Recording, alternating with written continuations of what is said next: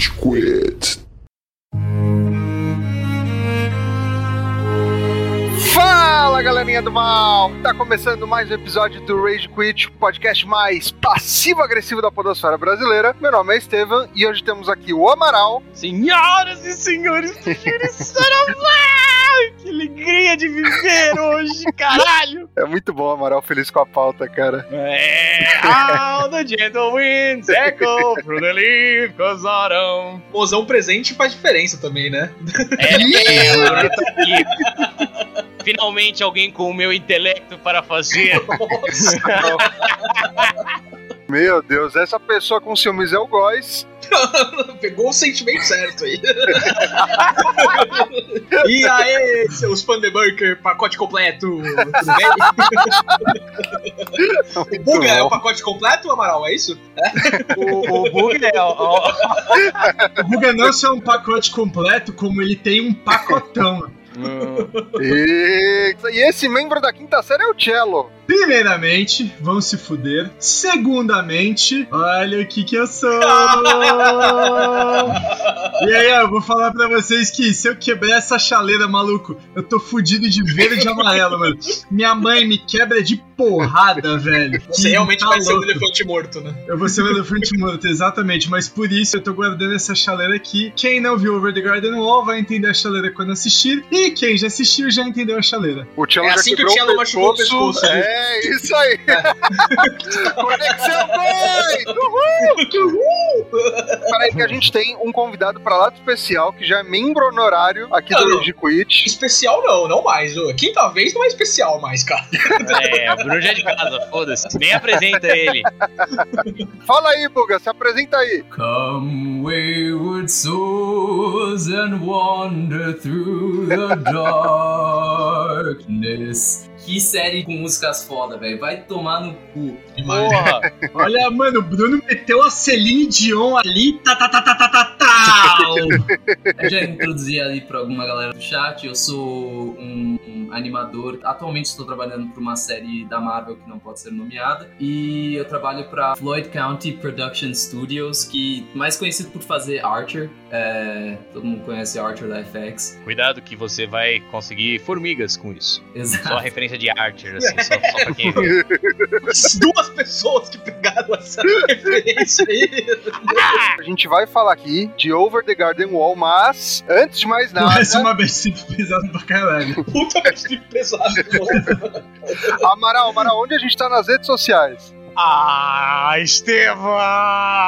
Que alegria, caralho! Porra, que bom que você me perguntou! Você encontra o Rage Quit nas principais plataformas de áudio como Spotify, como SoundCloud, como iTunes Podcast. Vai lá, dê o seu seguir, contribua com os nossos números, faça parte desse movimento da nossa database. Seja um Rage Quitter você também. Além disso, não deixe de comentar nas nossas redes sociais. Vai lá no nosso Instagram, coloque Rage Quit BR. A gente tem Twitter, a gente tem Facebook. Não que ninguém use essas bostas, a gente só usa mesmo o nosso querido o Instagram. Mande lá o seu direct, mande lá sua mensagem. Se você tem uma sugestão de pauta, se você gostou do tema de hoje, você pô, enfim, vocês vão falar de Over the Garden Wall, ou você ficou puto, falou, porra, eu nunca ouvi falar dessa merda, que que, que é isso? A gente também não. Fica tranquilo. Mas é muito bom. Vai lá, mande sua mensagem. Se você quiser mandar essa mensagem falando, porra, faz logo de Evangelho, filha da puta, a gente vai fazer. Porque conteúdo pra caralho, a gente tá assistindo. Só que, porra, demora, são cinco filmes, velho. Você tá louco, É, velho. Vou abrir pra você, bastidores do podcast. A gente tá adiando de fazer o episódio do Evangelho. Não, semana que vem. Semana que vem, semana que vem. Ô, essa semana não vai dar. Faz três semanas. Tá bom, três semanas. A gente jogando D&D, o Góis me falou, não, na próxima semana a gente vai fazer Evangelion. Eu falei, você tem certeza? São, tipo, 27 episódios só pra você Uma informação que o Buga não passou. ainda. Essa semana, semana que vem a gente vai fazer Evangelho. O Buga, ah, vocês já terminaram? Não, nem comecei. Domingo, tá ligado? Ah, sério? Você precisa assistir a série, daí você precisa assistir Ending of Evangelion, que é um final alternativo, daí você tem que assistir todos os outros filmes, daí você precisa ver umas teorias sobre, é pesadíssimo. Mas tem que chorar um pouco, porque você não vai entender Chorar, o final. é. Você vai se sentir burro. É. É, você tem que ter uma crise existencial e ligar pra todo mundo que você acha que você causou na sua vida. Aí você também vai passar pela parte de ligar pra todas as suas exes Binder. pra pedir desculpa por coisas que você não fez. Então, ouvinte, se você fez a jornada do Evangelho, se você quer que a gente faça a jornada do Evangelho, vá lá no Instagram, mande a sua mensagem. E não se esqueça, quem faz esse podcast é você. E aí, Amaral, faltou você falar de duas redes sociais novas, que é o Ah! YouTube e o Discord. Aí eu deixo pra Amaral. vocês que são dessa nova geração aí, que eu não entendo essas coisas. Eu só lembro do bom e velho Instagram. Então eu vou falar, então eu vou falar. O bagulho é o seguinte: nós estamos aqui naquela plataforma de pau no cu, YouTube, tá ligado? Que todo mundo acha que vai ficar famoso, mas ninguém fica. É só você colocar lá Rage Quit no YouTube, tá? Mesmo lugar que aquela VTube que não toma banho tá também. Por sinal, era pra ela sair hoje, não saiu porque o Gil é um puta de um cagão, vou falar mesmo. Hoje tem paredão de novo, Tielo. A gente pode dar nossa reação ao vivo aqui se a Vitor for paredão. Mano, hoje, se o João sair, a culpa é de vocês, É vocês, Brasil, é tá? vocês. A culpa é de vocês se o João saiu. Isso, o João sair é o retrocesso do povo brasileiro, tá? É toda aquela história dos nossos antigos políticos voltando, é tudo aquilo acontecendo de novo, tá? Porra, é isso tudo aí. Meu, isso é muito bom, porque eu olho pro Amaral e eu vejo um reflexo, porque eu não faço ideia o que tá acontecendo no BBB, tá Estevam, ligado? vou dizer pra você, por mais estranho que seja falar isso do Cello, ele tem razão. O ponto inteiro do BBB é você falar com outras pessoas sobre ele, porque senão você não assiste. Não, é, exato, exato. PBB é um assunto de elevador, tá ligado? E bom, e a segunda rede que a gente tá também, não menos importante, estamos no Discord, como já soltamos no nosso Instagram, que o Amaral comentou aí, que eu não sei qual é, então não vou repetir. Rage Quit BR. Isso, muito obrigado, Amaral. É, a gente faz umas sessões de bate-papo ali no Discord, né? Já tentamos fazer algumas. JP é nosso membro de carteirinha, estamos sempre lá escutando o Charlie Brown Jr., né, JP, lá no nosso Nossa. Discord. Vocês ficam dentro desse bagulho escutando música? Skate, skate, bro! A gente escuta música e conversa sobre as músicas que a gente tá escutando. Mais jovem que isso, só se o Bruno Deluca aparecesse também no Discord. slackline no curso. Vai. A gente fala mal de Falcão do Invernal no Discord também, tá? Esse é o nosso rolê atualmente. Vocês não estão gostando? Não, a gente falou mó bem. Hum, semana que vem! Semana que vem não vai ter Evangelho, vai ter Falcão. Eu não falo mal da Marvel, a Marvel me paga. É. o Bruno não pode falar mal da Marvel, se fudeu. Falcão Fala aí, Bruno. Invernal é bom para caralho. It's really good, really good. É. Fala aí, Bruno, o que, que você achou de Thor 1? Mas você tem que falar em inglês. Olhando pra câmera, hein? Bruno, Bruno, o que, que você acha do Hulk, do maluco que fez Clube da Luta? Fala bem dele aí, vai. Ele é o nosso vencedor, né? Afinal de contas, o Rage Afinal de Clube da contas, é o Marvel. melhor. É o melhor filme da Marvel. Não, mas Ai, escutando o episódio eu fiquei do lado de vocês, porque. Não, porque você sabe de onde vem a história, né? Sim. Tá vendo? A gente precisava fazer ganhar, né? A gente não tinha como. Infelizmente. Quem sabe o que o Amaral teve que ver naquela noite, só quem sabe. Aconteceu, que- né? Infelizmente. Aquele foi um dia que o Amaral preferia ter nascido sem olhos, mano. Vocês são os imbecis. Mas o Estevam tem algo importante a dizer. Fala, Estevam. A gente tem algo importante que é: a gente tá, nesse instante, ouvinte, numa plataforma de proporções gigantescas por conta de uma parceria incrível que o meu caro amigo Góis pode dar uma palhinha com mais atenção. Muito bom, Estevam. A gente tá aqui na Twitch da W7M Game. A W7 deu essa baita moral pra gente, a gente gravar nossos episódios ao vivo. Agora são 10h58 da quinta-feira, dia 22 de abril. Repita, 10h58, quinta-feira, 22 de abril. Horário de Brasília. E a gente tá gravando ao vivo o episódio que vocês estão ouvindo aí no Spotify, nas redes de streaming de áudio. Pra, nesse momento, você não tá aqui ainda, ouvinte. 1.700 pessoas. Eu conheço, eu conheço 700 pessoas e encontro regularmente 1.700 pessoas na rua. Não deveria. Afinal de contas, pandemia, né, seu imbecil? É isso aí. Só agradecer então da WCTM mais uma vez. Você pode acompanhar a gente aqui quinta-feira, a partir das 10, 10 e pouco da noite. A gente começa a gravar o episódio 10 e meia, mas a gente entra um pouquinho antes pra bater um papinho com vocês. Vocês podem entrar aqui no chat com a gente, assim como tá o JP, como tá a Clara Scal, como tá o Isu, Cello Reis de. Cello, sai do chat, mano. Vai se fuder, mano. Eu queria só dizer que tem uma ameaça aqui no chat que o Gambá do Amaral falou que sabe meu Whats. Olha, eu não sei quem você é, Mas eu te apoio. Não faça isso, por favor.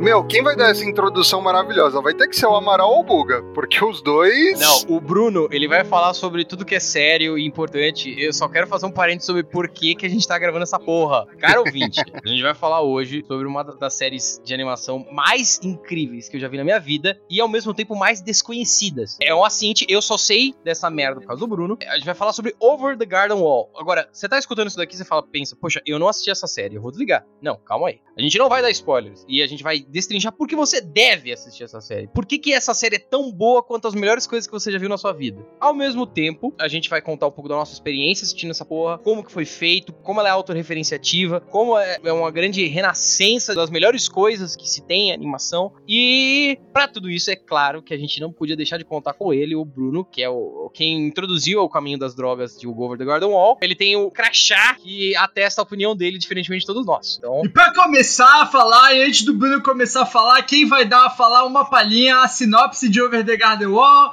é quem vocês sabem mesmo que é aqui que vai falar. E porra!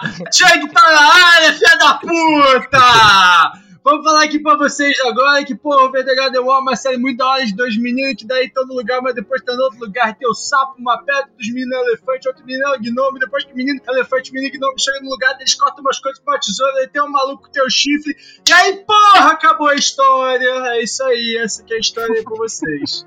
Ele, ao mesmo tempo, está completamente errado, como ele está completamente certo. O Chuck tem esse poder, Exato. Guga. né? Ele tem esse poder. Ele transita entre a linha do correto e do errôneo. ele é paradoxalmente correto e equivocado ao mesmo tempo. Chuck, você chama o Cello de volta pra gente? Vou chamar, vou chamar. Aí eu pau no cu.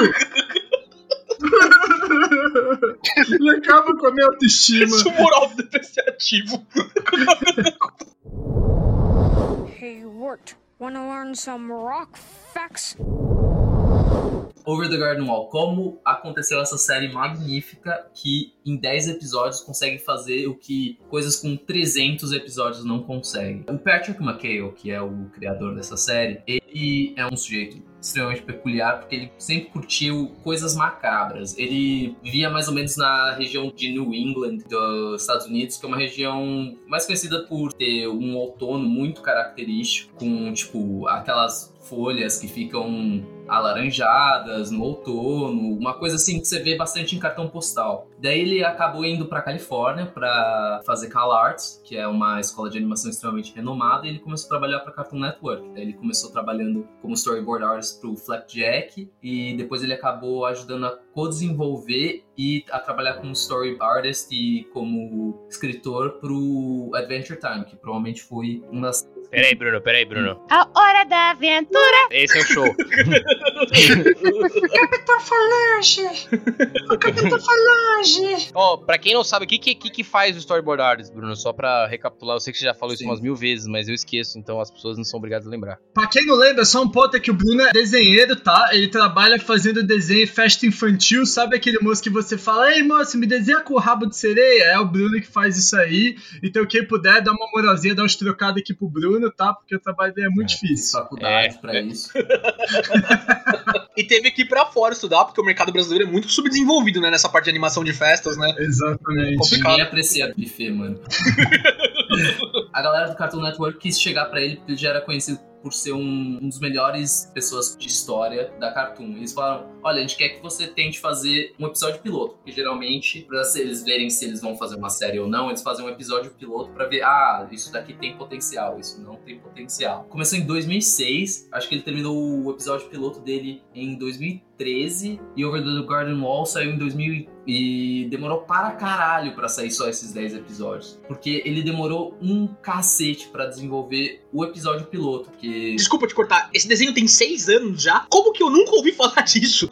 Meu, já, já chego porque bizarro, né? Eu também nunca ouvi falar. Tipo, pra ele foi muito difícil desenvolver essa história, porque ele queria fazer com um nível de peso e com um nível de especialização, especialmente nos backgrounds, nos que geralmente você não vê em série Você vê os fundos deles são extremamente detalhados, são tipo inspirados nos desenhos do Gustavo Doré. Pra quem quer um ponto de referência menos é, intelectual, se você jogou Cuphead, são aqueles fundos da hora de É Cuphead. igualzinho o Cuphead, a estética é muito parecida. Eu, eu, às vezes, assim, assistindo, eu tive que ver rápido, né? Consegui ver essa semana aí, mas me senti jogando. E me senti puto, né? Porque Cuphead dá uma puta raiva de jogar. A história foi uma das coisas que mais demoraram pra ele desenvolver. A história, na verdade, ia ser muito, muito mais dark do que ela de fato é. E ela já é muito dark. Porra. Eu li a ideia inicial, não dá pra dizer que é um spoiler, mas cara, é mó bad. Então, o primeiro episódio ia começar com eles estando num trem e o trem estava sendo liderado pela morte e eles escapam no trem da morte no primeiro episódio. Ele trocou muito, não, não é nem mais um trem, nem tem um trem. Tem um trem. Mas ele ainda pegou essa coisa mais fantástica e situado mais nos temas mais macabros, vamos dizer, de histórias antigas, do David Thoreau, dos irmãos Grimm, da Mary Shelley. Ele se inspira muito, muito, muito pesadamente nisso. Até Lovecraft e Edgar Allan Poe. Tem até uma coisa que ele falou assim pro grande executivo da Cartoon Network, que ele falou, olha, eu não sei como vai ser essa série, não. Ele falou, olha, uma coisa que eu garanto, pelo menos não vai ser ruim. Daí quando saiu a série, ele, o executivo da Cartoon Network falou, ah, eu sempre soube que ia ser bom pra caralho. O Patrick McHale tinha falado pra mim que ia ser a melhor série do mundo. Ele falou, não, eu falei que não seria ruim. Nunca falei que ia ser tão bom quanto saiu. Pra quem não, não, não assistiu, são. A série foi lançada em 2016. Eu achei que, eu acho que no Brasil foi eu, no Brasil foi 2016, nos Estados Unidos não sei se foi no, no outono de 2015, eu não tenho certeza. São 10 episódios, cada episódio tem 11 minutos. Eu acho que é de 2014, cara. É por aí, é de 14 a 16, pelo menos. E a série foi originalmente programada para ter 16 episódios e até perguntaram se o Patrick McHale queria fazer uma série. Ele falou não eu vou fazer uma série de 10 episódios, que daí eu posso focar o budget para fazer esses 10 episódios o melhor possível. E ele já tinha planos de querer sair da Califórnia, ele estava extremamente melancólico né, e depressivo na Califórnia, porque a Califórnia é conhecida por ser um lugar que não tem estações. É sempre verão, é sempre árido, pouca vegetação, e ele tinha muita saudade da área da Nova Inglaterra, dos Estados Unidos e do fato do, especialmente ele fala sempre tipo, eu tinha muita muita saudade do outono, porque para ele o outono era sempre foi uma coisa que marcava bastante, tipo, a infância dele. é a primeira vez que eu vejo essa associação. Nossa, eu tô muito depressivo com saudade do outono. Posso fazer um adendo sobre uma das referências dele? Hum. O Bruno falou dos irmãos Green. Vocês já notaram que os irmãos Green são os responsáveis pela regra 34 da internet? Os verdadeiros responsáveis? Todo mundo entendeu! Ai, meu Deus. Hey, Wart, wanna learn some rock facts? Não só para essas coisas antigas, também tem muita referência para o começo da animação, principalmente as cartoons Fleischer e as Silly Symphonies do, da Disney, que era quando a Disney era um pouco mais experimental. Você já assistiu The Tale of the Sleepy Hollow, que é aquele lá que tá com o Cavaleiro Sem Cabeça da Disney? Você vai ter um certo tom do que eles se inspiraram. O conto de Sleepy Hollow é provavelmente um, um, dos curtas mais pesados da Disney e mais aterrorizante. E quando eu digo pesado também, você não vai sair deprimido, porque balança bem entre, tipo, o medo do desconhecido e como enfrentá-lo. Ele tá muito ali também, é, em alguns momentos, minha percepção é de que, principalmente o personagem do Greg, né, ele é adicionado pra te dar uma quebrada, né, pra te falar, puto, o tema dessa série é pesado, é o desconhecido, é a batalha contra isso, mas tô essa piadinha aqui, tô esse menino com uma chaleira na cabeça, tá ligado? Fica um pouquinho mais tranquilo. Eu acho que não só uma quebra cômica, mano. O Greg é inocente, É, velho. E no meio de tanto tema tão sóbrio, você tem um negócio tão inocente, tá ligado? Ingênuo que é divertido, tá ligado? Meio que tipo, você tá muito assim, daí você faz, é que sabe? nessa inocência, o medo de perder essa inocência também, Ah, disso ser é foda, corrompido, sim. tá ligado? Como acontece lá pelo final, ou não, né? Não sei. é o que mais me deixou pesado na série, pra falar a verdade. Tipo, o Greg é uma quebra boa, eu concordo contigo nessa parte da inocência que contribui pra quebra, contribui pra leveza, mas o temor de acontecer alguma coisa com essa criança me deixava, tipo, cara, calma, pega ele, não, vai atrás dele, vai atrás do seu irmão, sabe? Tipo, A gente explica depois um pouco mais do antagonista principal, que é a besta. Tem uma hora que tem um encontro entre o Greg e a besta. E é extremamente tenso. Nossa. Por mais que o Greg sempre quebre com o humor dele, mas é muito tenso. A A besta. besta, sim. Essa besta quadrada. O set besta. Mas o Greg também tem meio que uma falta de consciência de causa e consequência. Porque por mais que ele seja, assim, também inocente, também ele de vez em quando ele é meio travesso, vamos dizer. Especialmente quando ele olha, assim, pra um cara que tá dormindo, assim, entre os arbustos, cheio de instrumentos, e ele fala pro irmão, ô, vamos roubar ele. O irmão fala, o quê? Mas ele tá dormindo, ele não vai perceber. Então, por isso mesmo. é meio que a vibe do unicórnio de Toy Story 4, tá ligado? Agora o papai vai pra cadeia. É verdade, esse unicórnio é muito bom, cara. Aquele pai fez alguma coisa com esse brinquedo, tá ligado? O brinquedo não ia estar tão preocupado à toa. Aquele brinquedo viu que ele não deveria, né? Ele foi pro quarto do pai de noite. assim. Exatamente. Ah, vou beber um copo d'água. Não, não! Continua, desculpa. Não, eu ia falar talvez um pouco também, tipo, como vocês acabaram sendo introduzidos pra essa sala, como foi a primeira experiência com essa série. Eu vou fazer o meu e do Estevam aqui, tá, Estevam? Você permite eu- eu- que eu faça por nós dois? Vai lá. Foi vai lá. vocês. É isso. Basicamente. Cara, a gente encheu muito o saco dos moleques do Góis, do Estevam, pra eles assistirem essa porra. Pra quem não sabe, essa é uma pauta que tá rondando pro podcast, sei lá. Faz mais de ano. Vamos ser realistas, Amaral. Essa pauta é o presente de aniversário adiantado do Bruno. Bruno, a gente não vai te dar porra nenhuma em dezembro, tá? Fica ligado. No seu aniversário você não vai ganhar nada. Ainda por cima, estamos adiantando os seus próximos dois natais e dois aniversários também, tá? Só com essa pauta pra você. É engraçado que o Cello cria a ilusão de que ele dá algum presente. Como que eu conheci isso? Foi por causa do Bruno. Mas a forma como Over the Garden Wall ressoou em mim é muito característico do momento que eu assisti. Eu- eu- a gente tava, acho que foi final do meu quarto ano, de quinto ano de faculdade. Eu tava num momento super foda da minha vida, tava triste, chateado com mil coisas. E tava num momento completamente niilista, assim, tipo, ah, não me importo com nada, foda-se, todo mundo vai morrer. Eu lembro dessa época. Tava com uma barba escrota, eu parecia um louco andando por aí. O Bruno, numa viagem, falou: "Ah, mano, vamos assistir esse negócio aí, você vai gostar. E eu, ah, de novo, vai, mais um Perfect Blue da vida, uma série paranoica, bizarra. E não, não, é um desenho da hora, você vai curtir. E cara, a gente começou a assistir aquilo e eu fiquei completamente apaixonado pela série. Porque a sensação que eu tive foi que eu tava reassistindo uma coisa que eu amo de paixão, mas foi a primeira vez que eu tinha visto. A sensação era como se eu estivesse indo pra um lugar que eu conheço, tipo, pra casa, muito embora seja a primeira vez que eu tenha assistido. Esse era o, o sentimento. E eu fiquei, mano, caralho, que foda, não sei o quê. Eu queria saber sobre tudo, eu fiquei vendo vídeo na internet. Cara, eu não sei se esse foi o sentimento que vocês tiveram vendo isso.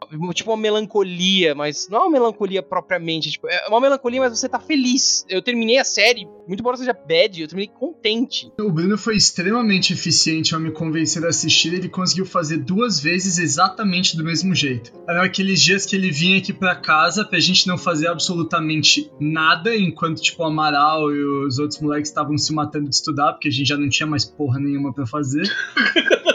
Ao contrário de tempos antigos, onde o Cello era um cara super ocupado e dedicado aos estudos, né? Nossa, mano, acho que eu não abri um livro nos meus quatro meses de faculdade, velho. Você tá louco. Mas o Bruno foi em casa um dia, como sempre, eu tava jogando Ragnarok no computador. O Bruno só sentou, ligou minha TV e começou a assistir Over the Garden Wall. Tipo, não sei, lembra se conectou o computador na TV, qualquer porra assim. E daí eu dei uma olhada pro lado do Ragnarok. Quando eu vi, eu tava assistindo. E vi inteiro. Duas vezes. Ele só ligou. E cara, você teve esse feeling. É a primeira vez que você está aqui, mas é como se você já tivesse estado há mil vezes. Ah, é que é uma história familiar, tá ligado? Eu acho que Over the Garden Wall, tipo, tem todo o enredo que eu gostaria que Harry Potter tivesse tido pra ser bom, tá ligado? É, Nossa, Cello! Alguém quita o Cello, por favor! Que Isso é isso, total. Olha, Pelo amor de precisa Deus. xingar. Shots fired! Pá, pá, pá! Em defesa do cello, eu só acho isso dos últimos filmes de Harry Potter, eu não acho dos primeiros filmes e nem dos livros. Mas é, mas é justamente por todas as referências de Over Garden Wall que é uma parada muito familiar, tá ligado? Porque assim, é meio que tipo, tudo que você já viu, mas de uma maneira nova. Então é tipo, cara, é muito fácil de assistir. Toda hora que você vê, você vai descobrir alguma coisa nova. Então, tipo, assistir uma vez é legal, assistir duas também é legal, cara. Eu tô pensando em assistir a terceira.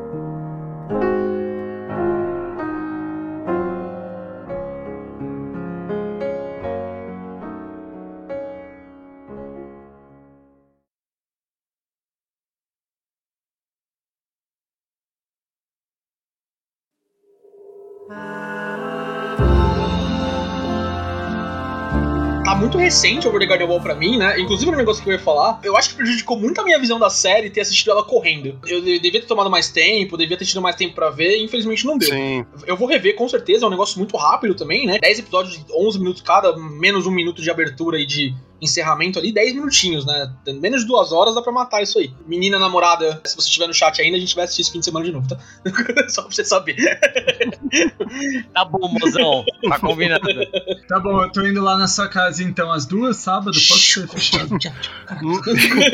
Mas, cara, é, não vejo muito Campbell, não vejo muito de nada de herói em Over the Garden Wall. Então, tipo, comparar com Harry Potter, comparar com a estética de Harry Potter, que é nada de herói, assim, a J.K. Rowling poderia ser processada, pra falar a verdade, tá ligado? Ela, o Jorge Lucas, É, o Steven Spielberg, exatamente. pode colocar. É, É. Cássio, Yuji. Que é um arquétipo comum, né? Acho que o Amaral é perfeito quando ele fala que assim é um negócio que, cara, tô indo pra casa assistindo isso aqui de novo. É um reconhecimento de tantas coisas, mas eu acho que são muito mais coisas internas, coisas que às vezes eu senti, talvez assistindo alguma coisa, ou talvez só pensando, só na minha cabeça mesmo, do que uma referência a algo que eu já tenha visto. É uma questão de sentimento, é uma questão de. O Greg é um pouquinho mais infantil, mas o que o Ward tá passando, o que a Beatriz tá passando, é um sentimento comum, é um lugar comum, onde qualquer pessoa pode entrar num- em qualquer momento, assim. O Amaral teve a fase nihilista dele no quarto que tá de faculdade, eu tive a minha também, tá ligado? Em outro momento aí, então, mano, não, não sei. Eu não vejo paralelos com outras histórias, embora facilmente devem ser traçadas. Mas pra mim, nessa leitura rápida e dessa leitura recente, é mais um negócio de dentro, é um negócio mais introspectivo. Tem uma introdução a fazer dessa série, porque o, o Góis já falou quando o Amaral, principalmente, mencionou essa série. Eu nunca tinha dado bola porque eu nunca vi nenhum tipo de comunicação sobre. E aí a gente viu, né? Todos os 10 episódios, 10 minutos cada, são bem curtinhos. E agora eu vejo que infelizmente é muito curtinho, poderia ser algo bem grande, mas ao mesmo tempo uma das belezas é que ele se propõe a uma coisa, faz e acabou. Ele não tenta lucrar em cima com bonecos, com vários produtos. Você não consegue achar muita coisa dos personagens. Inclusive, até dei uma pesquisada, mas enfim. O Estevão já queria comprar merchandising, velho. Eu queria uns Ah, eu preciso Pop, de um velho. sapo, cara. Uma pedra, cara! Como assim não tem conjunto de talher da fera? Não, tá ligado? Mas agora eu acho que como eu fui in- introduzido a essa série, eu fui introduzido a essa série como um puta fã de Hora da Aventura. Eu era muito fã de Hora da Aventura. Eu diria até que Hora da Aventura foi uma das animações que reviveram a animação é, na minha vida depois dos 13, 14 anos. E eu era muito apaixonado por dois personagens, que eram o Rei Gelado e a Marceline. É, e eu gostava muito da história dos dois, que era uma história muito mais diferente, um pouco mais sentimental, e que foi uma grande quebra na hora da aventura. E eu pesquisando, eu sendo parte de fóruns e tudo mais de Hora da Aventura, eu via muita gente comentando sobre, ah, você gosta da Marceline e do Gelado, assiste Over the Garden Wall, é tudo que você quer. Quando eu assisti, comecei assistindo, tipo, obviamente, começou já com um baita estranhamento, que é o que Over the Garden Wall começa. É um puta estranhamento que você tem no começo. Porque a história inicial você vê, tipo, dois irmãos que estão perdidos numa floresta. É, Two brothers. Eu pensei nisso também, mas eu não quis cortar ele. Ainda bem que você fez, eu não. Eu achei que a gente ia fazer em uníssono aqui, tá ligado? Tô, tô decepcionado um pouco, pra falar a verdade. Meu brother. E eles conhecem um lenhador que levam eles pra casa dele e que ficam falando sobre uma besta. Daí chega um lobo enorme atrás do irmão menor, é, que inclusive tem uma ótima frase de Você tem olhos lindos. Quando. Essa série tá cheia de one-liners, né? O, acho que o Ward fala pra Beatriz alguma coisa no, no segundo episódio, ela, quem se importa? E, continua só, tá ligado? É muito bom. E causou já um estranhamento. E pra mim, que tenho dois irmãos, já consegui imediatamente. Two Brothers. Yes! É, já consegui Desculpa, Bruno, pode continuar. me ligar com essa série imediatamente. E sem falar todo, tudo como eles conseguem enfatizar é, nostalgia dentro de você, mesmo você nunca tendo vivido nada disso. A gente nunca teve um outono que nem aquele. Eu tive agora, mas agora. Essa sensação que a gente teve de se sentir em casa é bizarra, porque teoricamente nada daquele cenário sequer culturalmente dialoga com o brasileiro. E Exato. Porque é, outono, abóboras. Abóbora é um bagulho que a gente vê na televisão no Halloween por causa dos Estados Unidos, tá um ligado? de mais você, de vez em quando com uma receita. Isso. É, Um bobó de camarão, né? Nossa, um negócio assim. O tema principal da série ressoou muito comigo, que é o tema principal é quando o linhador chega, já no primeiro episódio, e fala pro Wirt, não é, você é o irmão mais velho. É. As culpas suas e do seu irmão menor são suas. Porque a série inteira, vocês vão ver o Wirt culpa o Greg. Ele culpa o Greg. Ele, você tem relação com irmãos ou com qualquer familiar, é, você tem essa relação de você achar que você não é um agente nas coisas que você faz, é, nas responsabilidades que você tem e até nas consequências que vêm através disso. E é muito fácil você se ver ah, tentando achar algum outro responsável pra isso. É que eu, eu concordo muito com isso, mas eu entro muito no lado do Greg pelo outro lado, Bruno. Porque no caso eu tenho duas irmãs. Two Sisters. ah, só que no caso, com as minhas irmãs era sempre culpa delas. Desse modo, tipo, questão de vivência do que o Leandro falou e depois olhando o Greg eu falo: caraca, velho, o Greg tá muito certo. Cara, então, mas a- a visão das tuas irmãs com você devia ser exatamente o que o Ward pensava, tá ligado? Ou pensa assim na série. O Steve é irmão mais velho também, né, Steve? Sou, sou irmão mais velho. Eu sou irmão mais velho também. Eu já tive na posição de Ward muitas vezes, cara, tipo, nossa, se esse moleque não tivesse aqui, irmão, tão mais fácil as coisas, tá ligado? E tem um bônus aí, guys, porque eles não são irmãos de sangue necessariamente, né? Eles dão a entender uma coisa oposta a isso. Não fica claro, tá, gente? Não é um spoiler. Isso Não, está não, aberto à interpretação. Tirem suas conclusões após assistir. Apesar da cara do Amaral, não sei do que você tava falando, mano. É que eu lembrei de uma piada engraçada aqui. Foi isso. Hey, Wirt, wanna learn some rock facts? Eu amo o Greg de paixão. Esse maluco me incomoda às vezes. Puta que pariu. Gosto muito do personagem, mas tem umas horas que, irmão. O Earth, ele é meio que um. Sinceramente, eu consigo me identificar bastante com ele, porque ele é um personagem essencialmente inseguro, vivendo a fase que todo mundo vive de insegurança. Ele é um adolescente, cara, que gosta de uma menina e não sabe se a menina gosta dele, e que não sabe quando que ele vai fazer as coisas, e não sabe os pais. Sabe, ele vive essa tensão. Quando ele conversa com a Beatriz e ela pergunta qual que é o seu maior segredo. Aquilo é muito bom. Cara, é, você vê que é um moleque, velho. É um moleque que tá processando tudo isso. E nesse sentido, no início, eu não gostei de nenhum dos dois. Sou bem sincero. Eu achei o Greg irritante e achei o Wirt chato. E no final das contas, eu tava completamente apaixonado pelos dois. É. O Greg, não é que ele era irritante, ele era criança, fofinha e idiota e louca. E o Rich é um adolescente, é um pré-adolescente que tá vivendo a pior fase da vida de qualquer ser humano e, e tá processando isso. Então é muito fácil a gente no início, no primeiro choque, porque é muito foda como a, a série trata o espectador a todo momento com muita inteligência. nossa, demais. Esse aqui é o Greg. O Greg, ele tem um sapo na cabeça. Você consegue ver o sapo na cabeça dele?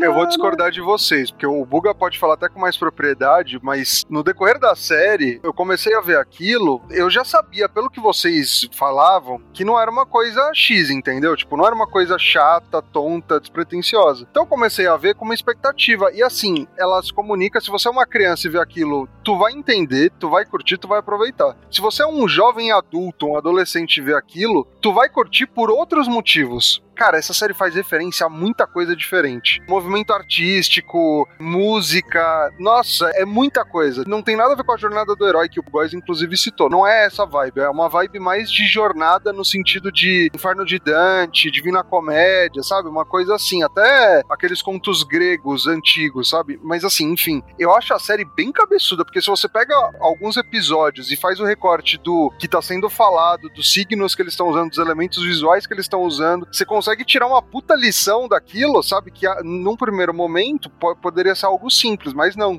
Te- Pode ter uma profundidade absurda. Não, mas foi exatamente isso que eu disse. Eu ia falar que as falas dos personagens são extremamente inteligentes. No segundo episódio, quando eles estão naquela Potter's cidade de abóboras, é, e eles falam com meio que o rei abóbora aqui desse festival. But you just got here. Não, quer dizer, uma mulher que olha pra eles e fala: Ah, mas espera, vocês estão muito maduros ainda. Daí você pensa, tipo, como assim muito maduros? E são várias coisas muito pequenas que vão colocando ao longo. Tem até, tipo, um poema que o Word fala. Primeiro episódio ainda, que eles levam como piada, só que daí imediatamente você, tipo, para pra analisar o que eles levaram como piada, você fala, mano, pesadíssimo. Porque ele fala, tipo, às vezes me sinto como num barco, num rio sinuoso, torcendo diante de um mar negro, mais longe, mais longe de onde eu quero estar, de quem eu quero ser. E, tipo, eles levam como uma piada. Daí você assiste por uma segunda vez, você fala: opa, isso que o personagem quis falar não quer dizer exatamente isso que eu pensei de primeira. É, porque você começa a assistir, ele tem esse choque, como a gente comentou, que ele não explica nada, ele trata o espectador como ultra inteligente, então foda-se, ele não precisa. Chega um momento que, pelo menos pela primeira vez que eu assisti, você meio que vai traçando alguma racionalidade das coisas que estão acontecendo, mas você admite que é tudo um mundo fantástico, cheio de aleatoriedades. E aí, quando há um momento na série que é um break e isso meio que breca você e fala, não, peraí, não eram aleatoriedades. A todo momento era uma história contínua. Não tem um plot twist propriamente dito, mas tem uma ruptura narrativa que meio que unifica todas as pontas. E Isso gera aquele fator de reassistir alguma coisa, claro. É como você assistir Get Out. Nossa, você assiste a primeira vez e fala, caralho, porra, não sei o quê. Aí você assiste a segunda vez, você vê a menininha falando policial, você fala, nossa, menina, filha da puta. Tem esse mesmo efeito. As coisas estão vindo pra mim agora porque tá muito recente na minha cabeça ainda, né? Eu terminei hoje de tarde. Não tem muito a ver com Majora's Mask, a vibe do jogo. É muito parecido. Você começa Majora's Mask ali sem saber o que tá acontecendo. Existe uma vibe estranha no mundo que o Link tá ali aparecendo, mas você não sabe bem o que, que é. E conforme você vai avançando, tem gente que nega teorias, tem gente que faz outras teorias contra o jogo, acho que não vale dar spoiler aqui também. Você começa a pegar algumas coisas que no fator de rejogo também, quando você pega Majora's Mask pra jogar outra vez, você fala, cara, isso aqui não tá aqui de graça. Esses elementos aqui vão ser muito importantes pra construir narrativa pra frente. Claro que Majora's Mask é um jogo enorme, né? Acho que deve ter umas 30, 40 horas de gameplay se você quiser explorar as coisas ali. Ainda mais pra época do Nintendo 64, era muita coisa isso, mas muita, muita coisa. E talvez na brevidade de cada episódio e do todo de Over the Garden Wall, seja muito rápido pra te trazer esse sentimento. Mas, cara, não faz nem 5 horas que eu acabei, e pra mim parece um monte de conexões. Eu vou ter que rever agora no fim de semana, porque, primeiro, porque é muito bom, cara. Caraca, velho. Quanto mais você assiste, mais você vai pegando. Tipo, nessa que eu assisti agora, é uma coisa do primeiro episódio. Tem essas tartarugas pretas que aparecem no episódio, que você percebe que elas claramente são mágicas, certo? E no primeiro episódio tem um personagem que é transformado num monstro. E você percebe que o Wirt deixou um pedaço de balinha cair em cima de uma dessas tartarugas. E você percebe que esse personagem gosta de balinhas. Então ele comeu essa tartaruga que fez com que ele se transformasse. Ninguém nunca te explica isso. É verdade, caralho. Sim, é um dos motivos porque você gosta tanto dos personagens. Os personagens nunca estão tendo que parar de ser personagem pra te explicar coisas. Eles estão sempre sendo personagens. Que é ótimo. Quanto menos explicação, melhor é um personagem. Cara, eu acho quanto menos explicação, melhor qualquer experiência audiovisual, tá ligado? Tipo, você como espectador tá lá com os dois e você sabe tanto quanto eles. Só que assim, o- uma coisa que é maneira, e cara, isso me lembrou muito algumas animações de quando a gente era criança, tipo fantasia, tipo os da Disney de terror. É que assim, os personagens eles vão levando todos aqueles absurdos, aquela fantasia, com mais naturalidade. Eles não fazem um questionamento e ficam, meu, como isso é possível? Eles vão, deixa desenrolar, tá ligado? E eu gosto muito disso. Quem que faz esse questionamento? O mais velho, por ser mais velho, o Word, ele algumas vezes fala, nossa, que coisa absurda, como assim? Por outro lado, o Greg, que é uma criança, ele tá foda-se. Ah, pode ir pá, legal, cabine na floresta com ninguém. Engraçado perceber isso. Cara, muito bom isso. Hey, Wirt, wanna learn some rock facts? É, eu, eu ia até falar do que eu só ia querer trazer mais um personagem que também é a Beatriz, que é outro personagem principal, que é um personagem que assim que aparece você fala tem alguma coisa estranha. Qual é que vocês acharam assim que a Beatriz foi introduzida? Que é um passarinho que fala que ela vai guiá-los para a Adelaide, a boa bruxa da É floresta. simples, mano. Ninguém é legal de graça, velho. verdade. É a base da vida, cara. É uma série que te traz muitas reflexões sobre a vida real e muitas coisas sobre a vida real pra você pensar. E isso é uma básica da vida real, mano. Sem sacanagem, isso não é má fé na humanidade. Mas assim, é muito difícil alguém ser tão legal quanto a Beatriz é com eles de graça, velho. Isso é de cara, não só de Over the Garden Wall, vários desenhos que aparecem esse arquétipo de personagem, a gente já tá muito acostumado a ter esse arquétipo de personagem do que, tipo, puta, ele é legal demais, sabe? Pra mim, um pouco diferente, porque o personagem é legal demais, assim, como tem em muitas histórias, ele é legal demais, ele é legal demais com a audiência também. A Beatriz tá claramente um pouco se fudendo pra opinião do Ward sobre ela. Acho que no episódio 3 ou 4 ali, quando ela começa a interagir mais com ele, ela vira pro Greg e fala: Você devia ser mais como seu irmão, pessoa que não questiona as ordens que estão dadas pra ele. E isso é de uma força, assim, é de um momento, assim, sabe, de questionamento até, que pra mim a Beatriz não parece um personagem legal demais. Pra mim, a Beatriz estava tão óbvio que ela ia ter um twist ou alguma coisa, ia acontecer alguma coisa que ia mudar o, personagem dela, que eu esperava que não rolasse, sabe? Que eu esperava que fosse algum- alguma outra coisa. Tipo, mano, como é que essa série vai me surpreender? Mas no decorrer da jornada dela, no decorrer do personagem que ela se desenvolve, é melhor que aconteça justamente o que você espera que vai acontecer. Porque isso serve muito pra levar o plot. O, o negócio que, que me pegou um pouquinho em alguns episódios, eu sei da importância temática, sei da importância das metáforas, mas o plot principal ele demora um pouco a avançar, né? O, o episódio das abóboras é muito bom, mas ele é descartável. Não descartável, desculpa, descartável é uma palavra muito forte. O dos sapos é a mesma coisa, a não ser por uma pequena intervenção da Beatriz. É boa.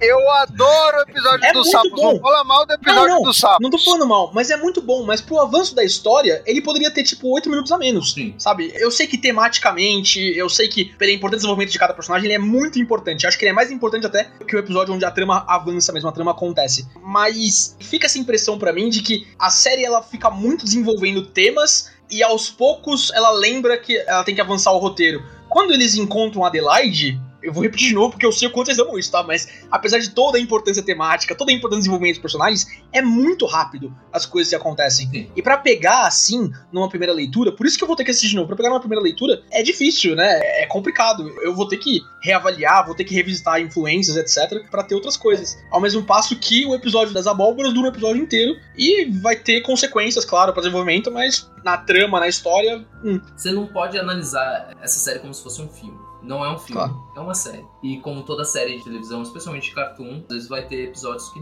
não tem um desenvolvimento para o arco principal, por mais que tenha nesse de alguma forma ou de outra. Só que alguns episódios, de fato, tipo, ele está lá para você parar e simplesmente admirar o mundo em que você tá. Que sim, você pode criticar. Se você está pensando num pensamento extremamente ocidental de contar histórias, de fato, tudo tem que sempre estar caminhando para o arco principal, que é a luta entre eles e a besta. Então, sim, é uma crítica que fazem. Por mais que os episódios que não tem tanto desenvolvimento do arco principal, eu acho geniais. Tipo, eles com o Quincy Endicott, e tem uma das melhores, acho que, interações com ele é a Beatriz. Porque você sabe, tem algo de errado com a Beatriz, mas mesmo assim você gosta dela. Especialmente quando tem aquela interação em que eles precisam cada um contar o segredo deles. Ela fala pra ele, então qual é o seu segredo? Você tem que contar antes. Ele fala, ah, não, meu segredo é muito secretivo. É literalmente como ele fala. Ele fala, fala você antes. Ela fala, não, eu não vou contar o meu. Eu falo, então quem tá agora tentando evitar a questão? Ele fala, você. Que é, tipo, pesado. É realmente pesado. E, tipo, de fato, depois eles acabam tocando os segredos deles. E que revela muito sobre os dois. Mas eu quero falar de uma das minhas partes preferidas, especialmente porque envolve bastante animação, que é o do episódio Hard Times at the Huskin Bee, é, que eles entram num bar em que cada um é identificado como o tipo de coisa que ele é para a sociedade. I am the highwayman. Mano, isso é muito bom, cara. E daí eles ficam perguntando quem é o Word e eles, ele fala, não sei o que eu sou. Eles falam, maybe he's É. simple. Cara, é uma vibe muito forte. Eu sou Word, eu sou só Word, sei lá. Mas qual o seu propósito?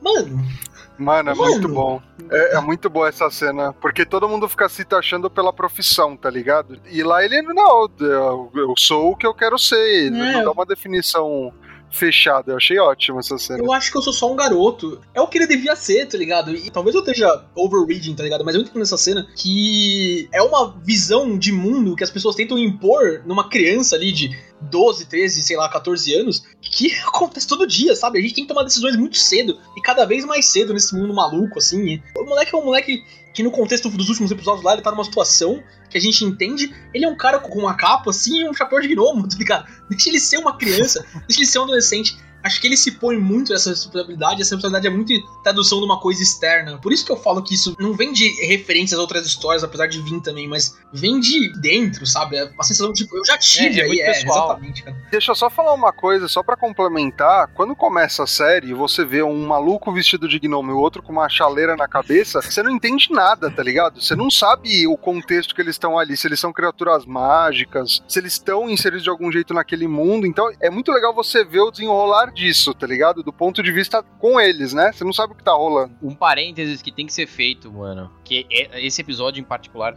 tem muito. Mas é a trilha sonora Nossa, dessa é porra. bom. É inacreditável. Nossa, a porra do é episódio dos inacreditável. sapos lá é incrível, velho. Meu Deus do céu, velho. Quase um musical, às vezes. Assim, às vezes não. Quase todo episódio tem um momento musical. Alguns episódios têm vários momentos musicais. e esse do Highwayman é muito foda, cara. E, e uma coisa legal do Highwayman é que quem anima a dança do Highwayman é o Pendleton Ward. Tanto que você vê, tipo, que até o, tipo, o model do personagem fica mudando pra caralho na mesma cena. Sim. É, tipo, os braços se alongam. E é uma referência também pro Branca de Neve da Betty Boop. Tem a dança do Cap Calloway, que é uma rotoscopia, só que ele fica trocando, porque ele é um esqueleto, depois ele é um fantasma. Daí é meio que... Ó, Ah, pode pá, eu lembro, eu já vi esse desenho. e... Desculpa, é muito desrespeito chamar de desenho, né? Mas tudo bem. Mas... Eu já vi essa petiçãozinha, é que tipo, eles falam assim na tua cara, tá ligado? Mas é muito, muito, muito bom, mano. Especialmente que o Ah, the Highwayman. Daí você vê as mãos dele super realistas fazendo assim. Especialmente também na cena do Sing, Lover, Sing, Sing, Lover, Sing. Que eles eh, identificam ele como o amante. Esse é o rol dele na vida. É, o que eles fizeram com o Elijah Wood foi que eles, de fato, tipo, pegaram ele de surpresa e o criador ficou gritando pra ele Sing, Lover, Sing, Sing, Lover, Sing. Daí aquela musiquinha que ele faz sobre o que ele tá fazendo, quem ele é. É improvisada? É, é. Elijah Wood improvisando. Caralho. É, só um parênteses que agora o Bruno falou, eu me toquei. É que a versão original em inglês, quem dubla o Word é o Frodo, é. o Elijah Wood. Tem outros casts famosos. O lenhador é o Doc, do De Volta para o Futuro. É, o John Cleese, do Monty Python. É, o Quincy Endicott e a Adelaide. O Tim Curry, do Ringing of the Bell, a moça velha. Caralho, é o Tim Curry, pode crer. É- a voz é muito. tipo, é até meio estranho, porque, né? É bizarro. Até vamos tocar, tipo, um pouco em alguns episódios que algumas das figuras, tipo, uma que eu ia só trazer rapidamente é, tipo, o episódio do sonho do Greg. Eu acho que muitas pessoas não identificam uma das referências que eles fazem, que é porque eles ficam trocando de um plano largo é, normal de TV para um plano circular, que é uma coisa que eles faziam muito antigos num dos curtas da Disney, que são conhecidos como as comédias de Alice, que era uma mistura de live action com cartoon, porque o desenho animado era muito assim no começo da história da animação. Eles sempre precisavam interagir com o mundo de verdade ou ter algum tipo de metalinguística para justificar o desenho. E tipo, eles sempre faziam, trocavam para esse plano e para esse plano, para esse plano, porque eles faziam um círculozinho para você se concentrar no que o círculo tava mostrando. E era o começo do cinema, a galera ainda não entendia entendia como cinematografia funcionava. Só, só pra galera. Eu tinha reparado no movimento do círculo, mas foda-se, né? Tipo, Sim. ah, é só um círculozinho. Tem até uma plateia, né, assistindo. Tem tipo umas cabeças, né, quando ele foca no círculo. É bem esse rolê de cinema mesmo.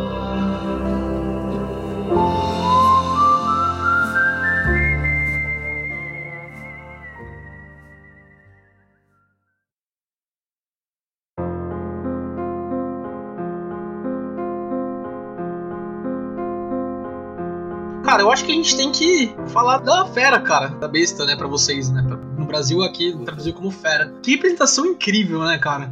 Eu tenho certeza que eu não peguei todos os componentes, tudo que ela traz, assim, além da referência mais óbvia, assim, né? Mas queria ouvir vocês dois, principalmente, o Cello também. Ô, Cello, aqui no chat tô falando que você tá mais ouvinte que o pessoal do chat, hein? então. Vocês estão falando pacas, velho.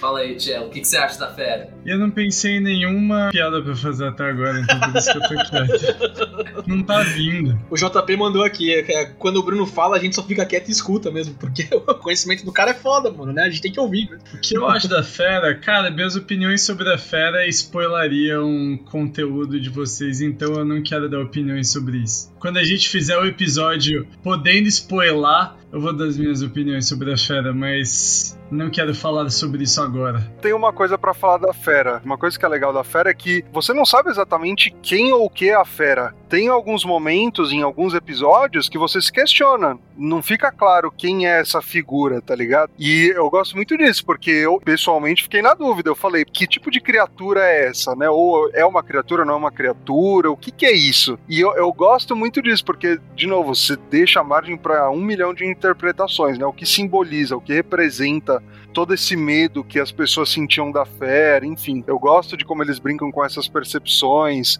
com essas definições. A série é cheia de simbolismos. Eu acho foda que a fera foi manifestada do jeito que ela foi pra significar o que ela é. Isso é um jeito muito sensível, muito humano de descrever um sentimento, basicamente. Assim como todos os outros personagens. É engraçado porque se à primeira vista eles parecem caricatos, ah, o resmungão, ah, a faladora, conforme o episódio vai passando, seja o final da série, e eles não são caricatos. Na realidade, eles são caricatos enquanto personagens numa estrutura narrativa linear, mas enquanto símbolos, enquanto metonímias para um sentimento ou para uma ideia, eles são muito sensíveis, assim. É, é foda. E a besta, para mim, ela é, ela é a, grande a grande campeã nesse sentido, cara. De uma, uma representação é, pode ser delicada e ao mesmo tempo assustadora. Eu, eu fiquei com medo da Nossa, fera demais. a todo momento. Nossa, aquele, aquele flash, não vou falar o que é, mas só tem uma cena que é super rápida que você consegue ver a fera de fato, né? Que é uma coisa assim, pá, rapidão. Eu quis voltar e ver parado, né? Eu queria ver essa imagem.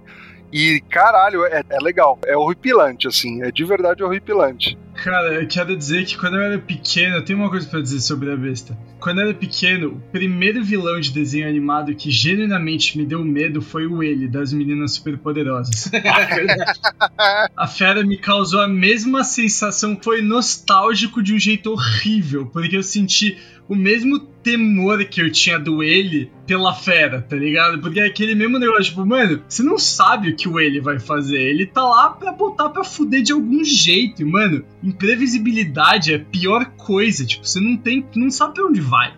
E o design é da hora, né? Isso que é- essa série é inteira muito bem estilizada. Então, você pensa num monstros, sei lá, eu penso Star Wars, ah, não sei o que. Os traços dela são traços delicados. Ela tem detalhezinhos uh, suaves, sabe? Tudo, até o monstro dessa série ele é estilizado, ele é, é- Como esse filho da puta desenhou essa porra, não tenho ideia, velho. Uma coisa que eu acho sensacional da fera, sensacional, é que você nunca vê as pernas da fera. Quase nunca você vê as pernas da fera, quase nunca você vai ver as pernas da fera. Tá tudo escurecido e ela vira uma parte da floresta. Tem até uma fala em que o lenhador fala: deve haver outro jeito. E a fera fala: não, não há outro jeito. Há apenas a minha vontade e a rendição. E o que a floresta quer. E cara, é foda, tipo.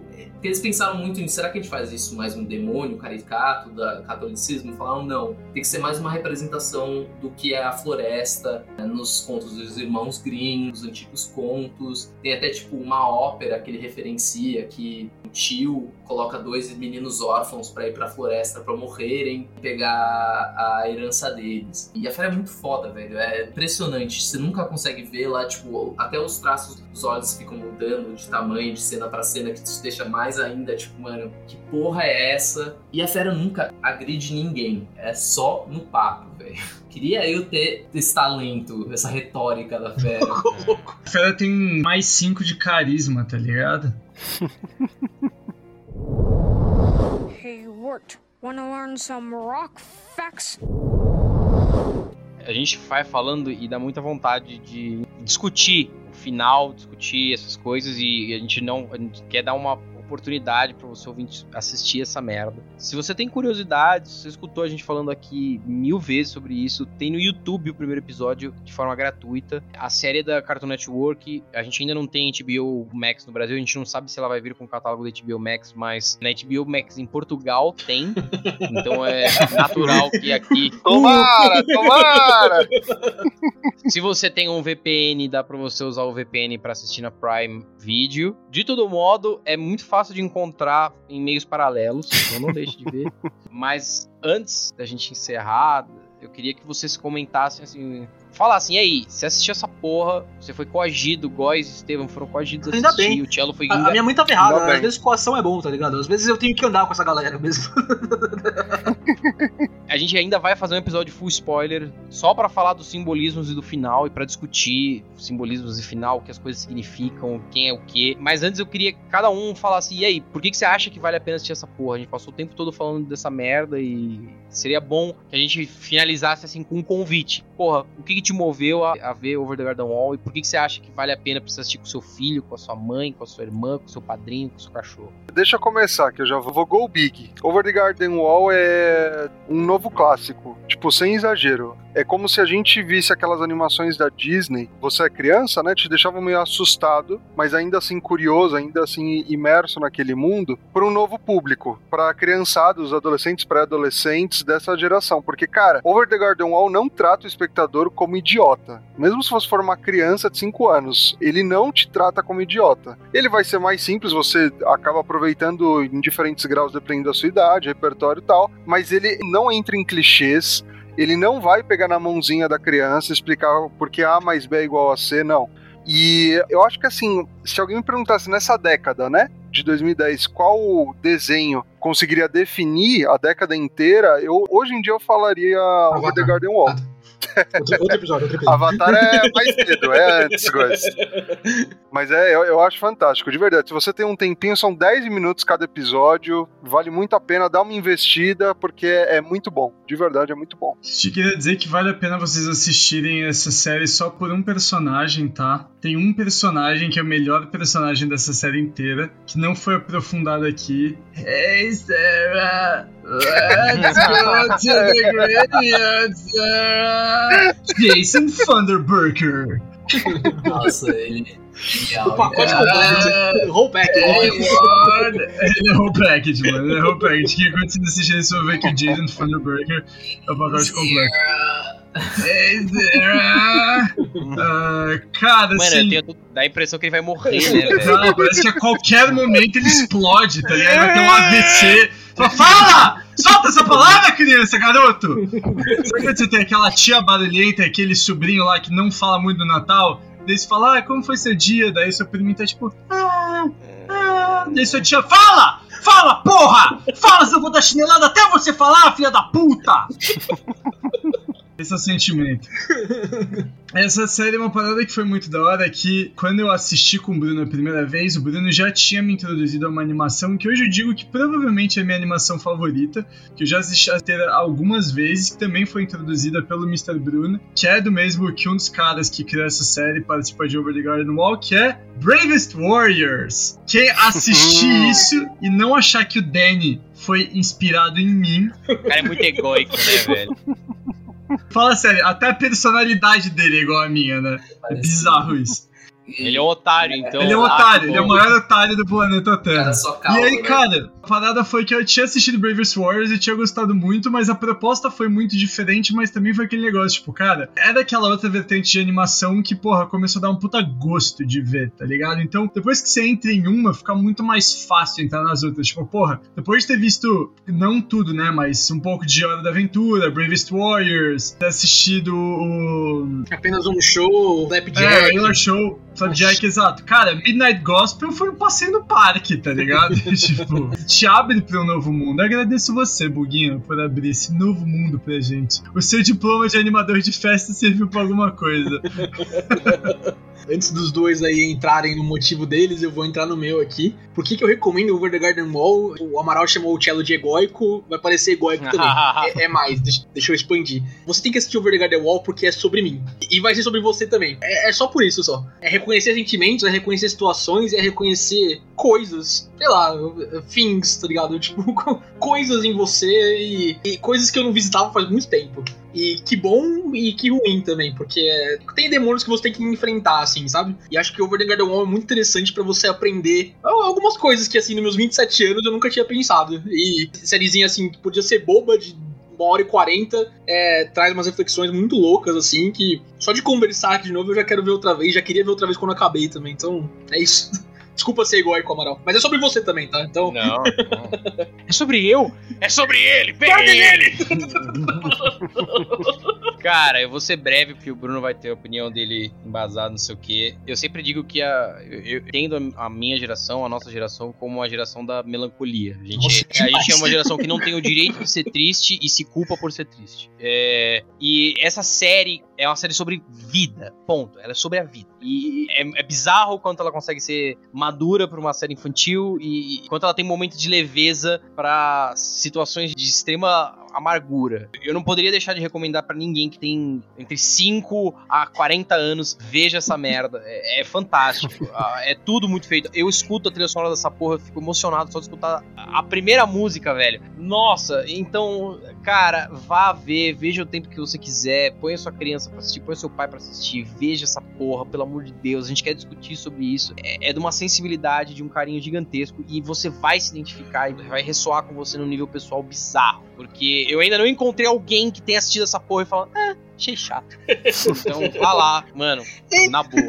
Cara, só em uma conexão com o nosso episódio passado, quem imaginaria que numa semana que eu assisti Meu Pai, Judas and the Black Messiah, Be- Bela Vingança, Over the Garden Wall, o negócio mais bad da minha semana, tá ligado?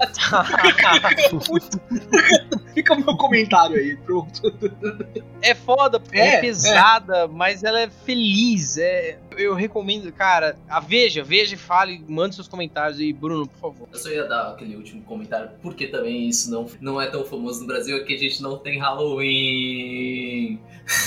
É, tem um monte de gente falando, no- falou no chat, nunca ouvi falar dessa. Chegou no Cartoon Network Brasil, é, não foi tão divulgado. Nos Estados Unidos foi feita uma premiere no Halloween. Foi um sucesso de audiência bizarro, com mais de um milhão e Ganhou meio de espectadores Emmys. por episódio. E o quadrinho que soltou depois Caralho. ganhou dois Eisners. Caramba, É um absurdo a gente não saber disso, velho. né? É, mas falando aqui, por que assistir? Eu acho que a música de introdução já diz muito, especialmente numa parte é, que no começo é, é a primeira coisa, abre com essa música e com várias coisas passando, é, vários cenários diferentes. E uma das frases é: se sonhos não podem existir, por que não fingir? E eu acho que é o que resume, é porque isso parece tão caloroso e tão convidativo. É, é porque é um sonho, é, é como um sonho de verão e o cinema é inteiramente baseado nisso, em, em tentar replicar um sonho. O corte do cinema, a gente só entende o corte como algo possível porque cortes são coisas que acontecem no cinema e tudo que acontece nessa série começa a replicar o sonho, começa a replicar o sonho não só com as cores e com os tons mais quentes e mais indo pros terrosos também, é, como até a composição, como os personagens falam, especialmente como os personagens falam, porque os personagens não sempre estão preocupados com serem 100% lógicos. E eu acho isso fantástico, eu acho isso fantástico de uma coisa conseguir tão bem você sentir que você está num sonho que você não quer acordar. E é um sonho que te ensina muito, que é um sonho que te ensina que o problema não é exatamente o que você pensa que é. O problema talvez não está na direção, talvez você esteja segurando o problema. E eu acho animal por causa disso. Show, show de É a pedra, né? O, pro- o problema é o fato concreto, né? Aquilo é muito bom, cara. Ai, Uau. Então tá aí, ouvinte. É, A gente tá te dando uma janela de oportunidade. Aí você tem. Agora você tá em abril. Provavelmente a gente vai discutir isso aí lá pro Halloween. Então você tem até esse momento. Você tem esse período aí. A HBO no Brasil vai chegar no meio do ano, não é? Júlio. Junho. Então, vai chegar daqui agorinha, então você não vai ter nem a desculpa de assistir. Ah, eu não assisto porque eu não vejo as coisas legalmente. Tudo bem, então. Vai lá, assina a HBO, paga, paga os nossos. Como nossos um bom brasileiro. É. Assista, a gente vai. Cara, é, é foda, recomendo vivamente. Se você já assistiu, mande sua mensagem, mande seu direct, mande seu parecer. A gente gosta de escutar sua voz, ouvinte. A gente quer saber se a gente. é, Se você não gostou, especialmente, se você não gostou, me fale, por quê? É, Me explica, por favor. e é isso. Mais algum ponto aí, algum posicionamento, algum comentário? O que fica é agradecer o Buga por mais uma brilhante Ah. participação no Rede Quit, né? Buga, feliz aniversário, feliz Natal e feliz Páscoa, seu otário. O Buga que agora volta a ser nosso convidado mais vezes participante, né? Ele tinha empatado com o Lucas Nicastro, agora volta a ser isolado mais participante. Ele tava puto com isso, inclusive, né? Vou, vou explanar aqui. Ele volta mais vezes, com certeza. Você conhece o Buga? Do... Você já viu o Buga no episódio de Avatar? Você já viu o Buga no episódio de Korra? Você já viu o Buga no episódio de Mulan? Agora prepare-se para Over the Garden Wall, tá ligado? É, e quando a série do Bruno for sair, a gente vai fazer um episódio especial aí da série do Bruno. Nem sei se é boa, não. O Bruno vai ser o contratual, o Bruno vai ser contratualmente obrigado a falar bem e a gente vai poder falar mal à vontade. Ó, e falando agora em off, eu não estou sendo falando pela empresa. É, é bom, é bom, é bom. O que vai sair É bom? Ah, Muito bom, então. Muito bom. Lembrando que o 8 do Bruno é o 10 normal, tá? é. É isso aí, gente. Obrigado por mais hoje. Até semana que vem. Até semana que vem, valeu. Falou, pessoal. Beijo e um queijo.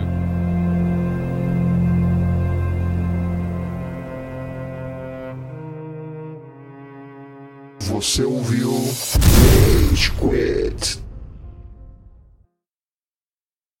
Rapaziada, vocês precisam se mexer mais, meu. O caralho do Cello fica mó tempão parado, não se mexe nem pisca, filha da puta. Eu fico mal pensando se ele caiu ou não. Aí eu fico preocupado com o bagulho. Ô, mozão, eu não posso me mexer muito. Cara, esse é o ponto, Mano, sei lá, velho. Respira mais forte, velho.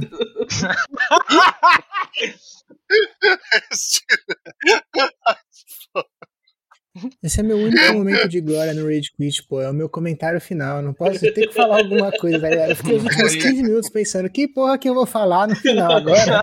Eu não sei o que falar. Ah, mandou bem. Mandou bem, mandou bem. ah, o Mandou bem, tá parado, fofão, bem. Tá gravado. Eu, não- eu, eu sabia que você ia falar alguma coisa e deixei gravando, foda-se. O Fofão ficou 20 minutos assistindo a live esperando. Puta, tomara que o Tchelo não se mova. Tomara que o Tchelo não se mova. Tomara que o Tchelo não se mova. Mas, mas pode crer, ele falou isso, eu falei, caralho, ficou uma cota assim.